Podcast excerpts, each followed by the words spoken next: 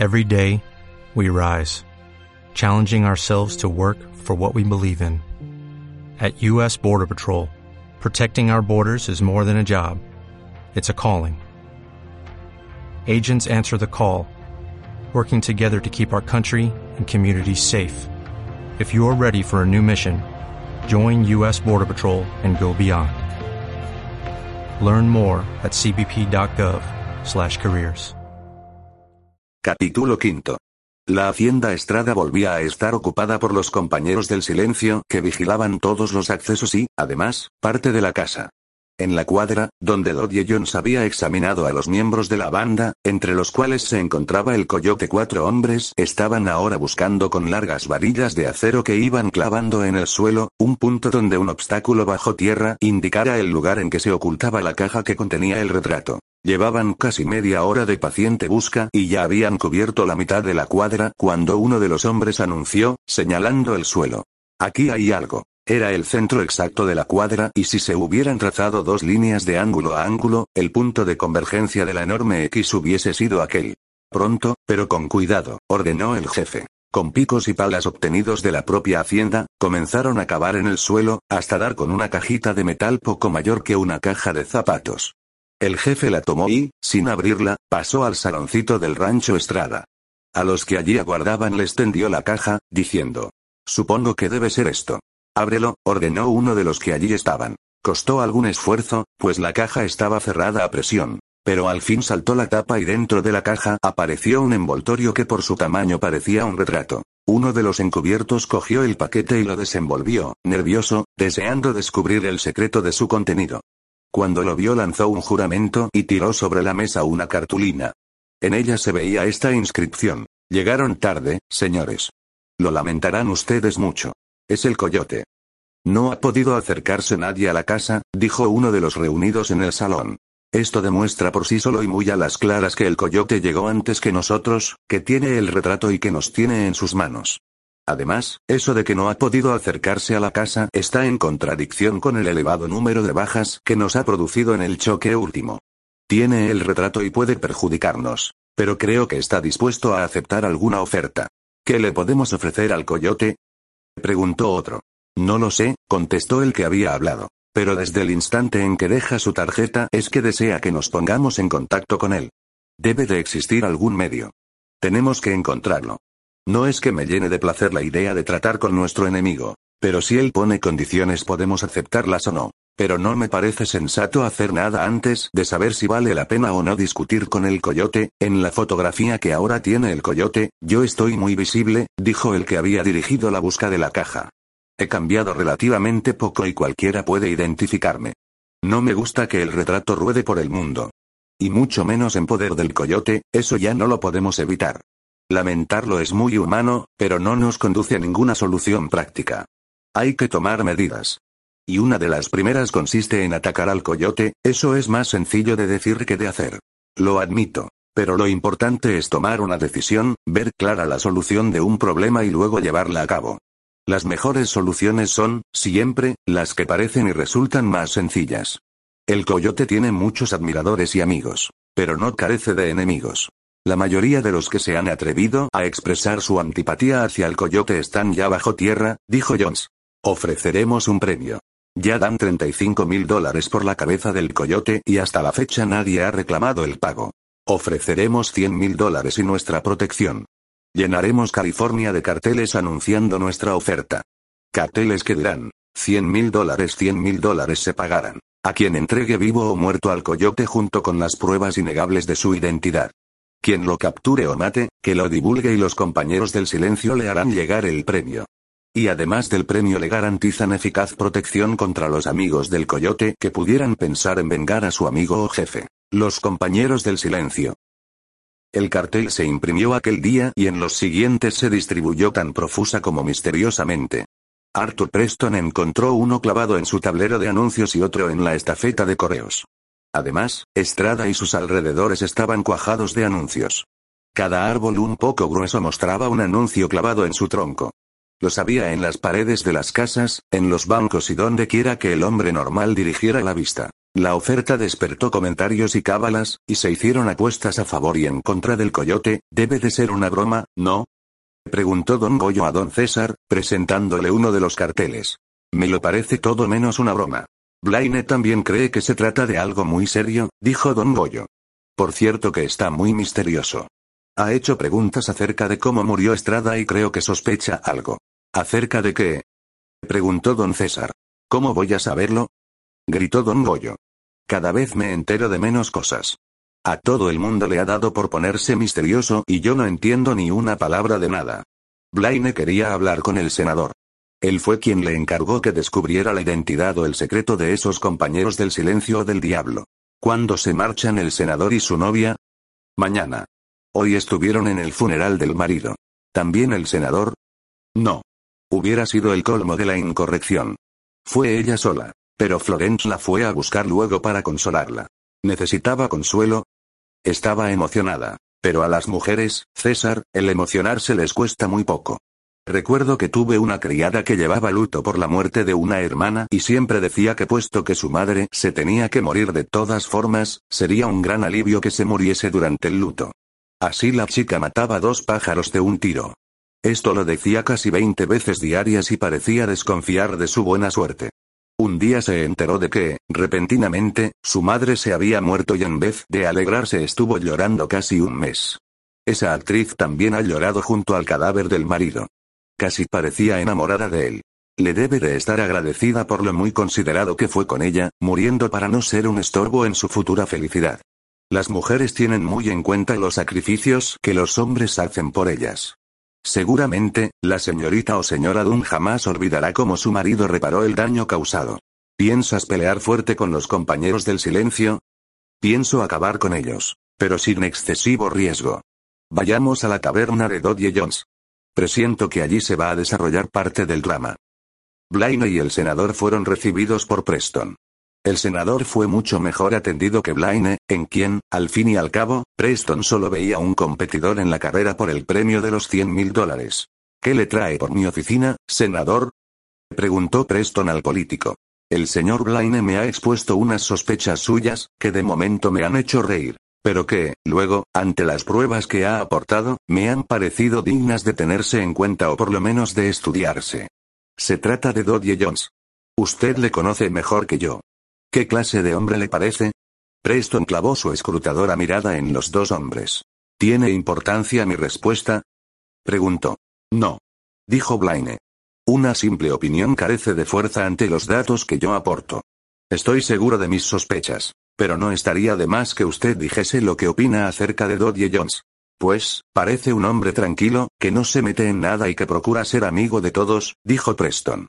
A pesar de ser tranquilo, de que no le gusta meterse en nada y procura ser amigo de todos, salió armado a recibir a un cliente y luego le pegó cuatro o cinco tiros, matándolo.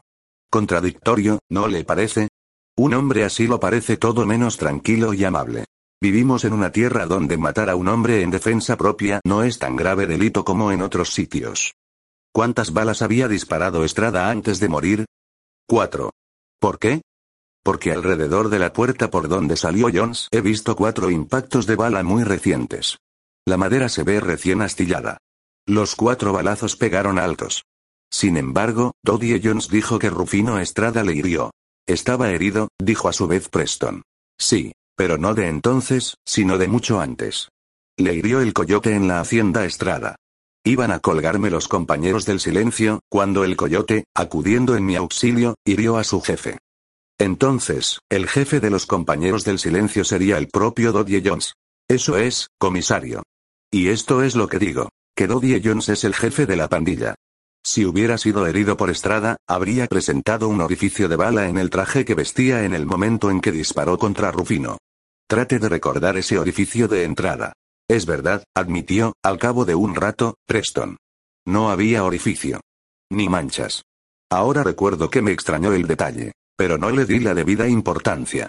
Luego le vi curándose y supuse que la herida era legítima. Como herida es completamente legítima, dijo Blaine.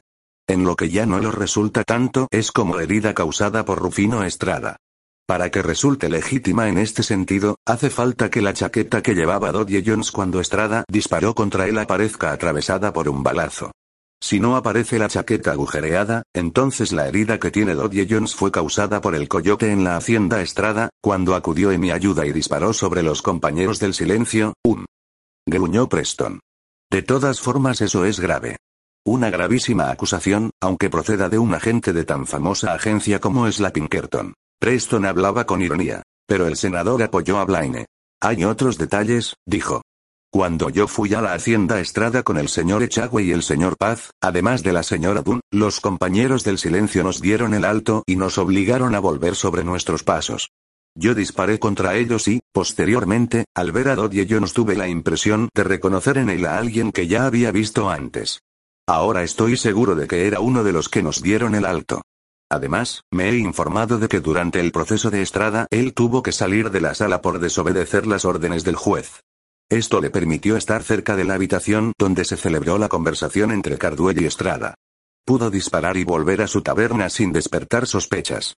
Sé, también, que no estaba en la taberna a la medianoche del día en que Estrada murió. Eso es cierto, dijo Preston, preocupado. Yo también noté que estaba fuera o, por lo menos, que no estaba en la taberna. Iremos a interrogarle. Mejor dicho, iré yo. No necesito a nadie. Ustedes quédense fuera. No me gusta mezclar en mis asuntos profesionales ni a la política ni a los agentes privados. Supongo que no se dan por ofendidos. No. Lo comprendo, dijo Blaine. En su lugar yo haría lo mismo. Pero procure que el señor Jones no se escape. Arthur Preston revisó su revólver, examinando concienzudamente los cartuchos por si en el pistón de alguno descubría algún indicio de posible fallo. Cuando estuvo casi seguro de que el arma no podía fallar, la enfundó, saliendo hacia la taberna del León Rojo, seguido, a distancia, por Blaine y el senador. Dodie Jones sonrió amable cuando vio al comisario. Dejó sobre el mostrador una botella y un vaso y esperó que Preston se sirviera. No vengo en plan de beber, Dodie. Estoy preocupado y me gustaría que me sacases de algunas dudas. Alguien me ha preguntado una cosa y no he podido contestar a ciencia cierta. ¿Qué cosa, Preston? Preguntó Jones. Tú no debes de recordar los disparos que hizo contra ti Estrada, ¿verdad? Francamente, no los conté, dijo Dodie, frunciendo el entrecejo. Y si se trata de algo relacionado con la muerte de ese pobre Estrada, preferiría no discutirlo, a menos que fuera preciso. No me gusta el recuerdo ni me siento feliz por haber tenido que matarle. Fue en defensa propia, Dodie, replicó Preston. Un caso muy justificado. Él te hirió y tú le mataste. Además de obrar en legítima defensa, se trataba de un hombre reclamado por la justicia, contra quien podía disparar todo ciudadano honrado que deseara hacerlo. A pesar de todo fue muy desagradable. Cierto que no fue muy agradable, admitió Preston. Recuerdo que estabas nervioso y lo comprendo casi tan pálido como ahora. O tal vez sea que como llevas el mismo traje, sí, eso debe de ser seguramente. Puede que sea eso. Verdaderamente, las balas, cuando hieren, gastan bromas muy raras. Recuerdo haber observado la noche de la muerte de Estrada, que a pesar de haber sido herido en el sobaco izquierdo, no se te veía el orificio de entrada de la bala en la tela. Y tampoco se nota ahora, Todie. ¿No te parece muy raro? ¿Qué trata de insinuar? Preguntó Jones, más pálido que antes. Pues, tal vez se me está ocurriendo que fuiste herido en otro lugar y no por Rufino Estrada. ¿Por quién y en qué lugar? Hable claro, Preston. Por el coyote en la hacienda Estrada, mientras tratabais de linchar a Blaine, el agente de Pinkerton, encargado por el senador Florence de dar con la banda de los compañeros del silencio. ¿Quién le ha sugerido tan descabellada sospecha, Preston? No acerques la mano a la pistola que guardas bajo el mostrador, Dodie, advirtió Preston. No podrías utilizarla. Me dejarás registrar tu casa Y. Dodie empujó la botella de licor hacia Preston, esperando que instintivamente el comisario tratara de cogerla antes de que se estrellara contra el suelo. Esto daría tiempo a Jones para empuñar el revólver que guardaba bajo el mostrador, para utilizarlo contra los borrachos pendencieros. Dodie Jones hizo todos los movimientos calculados de antemano. Pero el comisario, en vez de coger la botella, dejó que se estrellase contra el suelo al tiempo que, desenfundando el revólver disparaba contra Dodie a través del mostrador. Como en el caso de Dodie contra Estrada, Preston disparó hasta vaciar el cilindro, asegurando la puntería de los últimos disparos, cuando el tabernero, ya herido de muerte, intentaba agarrarse a los estantes llenos de botellas y provocaba una lluvia de cristales sobre su cadáver, que quedó tendido al otro lado del mostrador. El león rojo estaba lleno de humo de pólvora cuando Blaine y Florence entraron. Desde donde estaba Preston vieron el cadáver de Dodie, tendido en el suelo, como un sangriento pingajo. Lo acribilló, dijo Florence, secándose el frío sudor. Es horrible. Preston recargaba su revólver. Hasta que le vi hacer intención de coger su revólver no creí que fuera culpable, dijo. Éramos amigos y nunca le imaginé relacionado con esa gente. ¿Qué idea debió de darle para meterse en semejante lío? Como la taberna se iba llenando de curiosos, Preston les ordenó que salieran. Luego reunió algunas pruebas comprometedoras y guardándolas tomó las disposiciones para el levantamiento del cadáver. Si continúan así, pronto va a quedarles ancho el pueblo, dijo don César al comisario. ¿Qué manera de reducir la población? ¿Cree, senador, que esto ha sido un golpe grave contra los compañeros del silencio? No lo creo. Este tabernero no podía ser el jefe supremo. ¿Quién sabe? Yo creo que podía serlo, ¿verdad, señor Blaine? No, no, insistió Florence. Dodie Jones era un tabernero, un hombre de vida sedentaria, es decir, que no podía viajar muy lejos de por aquí. Puede que fuera el jefe local, pero el grande, el amo de todos, tiene que ser otro. Uno que pueda moverse de un lado a otro sin despertar sospechas.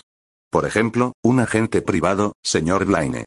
O un político en continuo viaje de propaganda electoral, replicó Blaine, irritado por la sugerencia de Florence. A lo mejor el culpable es don César, dijo Florence. Esa banda está en decadencia, dijo don César. Yo no sería su jefe, porque no creo que la organización de los compañeros del silencio dure más allá de un par de meses. Mi cuñado me ha escrito que el gobierno piensa ordenar su exterminio por el ejército. Pues esa baladronada de ofrecer cien mil dólares por la cabeza del coyote no demuestra que estén muy acogotados. Demuestra que están locos, contestó Blaine. El coyote los aniquilará. Que los aniquile el coyote o el ejército, lo mismo hará, con tal de que sean aniquilados, dijo Florence. Volvióse hacia sus compañeros y despidióse. Me tengo que ir preparando el equipaje para la marcha. Saldremos esta tarde y pienso visitar su casa de Los Ángeles, don César. ¿Le importará? Me causará un gran placer. Yo también saldré esta tarde hacia el norte. Nada me retiene en este pueblo donde las muertes violentas resultan casi una epidemia. Florence entró en su cuarto y comenzó a arreglar el equipaje. Estaba malhumorado y varias veces estrelló contra el suelo piezas del equipaje. Para calmar un poco sus nervios, pasó a la habitación de Nelly para enterarse de cómo iba la preparación del otro equipaje. Bien, dijo la joven, pero no deberías entrar en mis habitaciones. Ya viste lo que ocurrió la otra noche con Don Goyo. No hace falta demostrar lo que no es. ¿Es que ya no me quieres? Gritó Florence, ¿te impresionó el sacrificio de tu marido? Estás nervioso y dices impertinencias, Valentín. Haz el favor de salir y no vuelvas si yo no te llamo. Puede que cuando me llame sea demasiado tarde, dijo Florence, con acento y expresión melodramáticos que no podían engañar a la consumada actriz. No seas chiquillo, rió Nelly. No estoy enfadada contigo. No he dejado de quererte. Pero estoy nerviosa. El ambiente de este pueblo es terrible. Vivo temiendo nuevas sorpresas desagradables. De un momento a otro espero ver enmascarados que penetran por la ventana. No, no. Vámonos cuanto antes y recuperemos nuestra sensatez. Así estamos al borde de perderla. Empujó suavemente a Florence fuera del cuarto y el senador, más calmado, volvió al suyo, cerrando con llave antes de abrir el armario ropero y sacar de él una maleta bastante grande y pesada que Florence no había traído al llegar. Acercándose al espejo se pasó la mano por la frente y, al levantar la vista, descubrió reflejado en el cristal, a su espalda, al coyote, que recostado contra la pared sonreía, burlón. ¿Quiere que le ayude, senador? preguntó el enmascarado.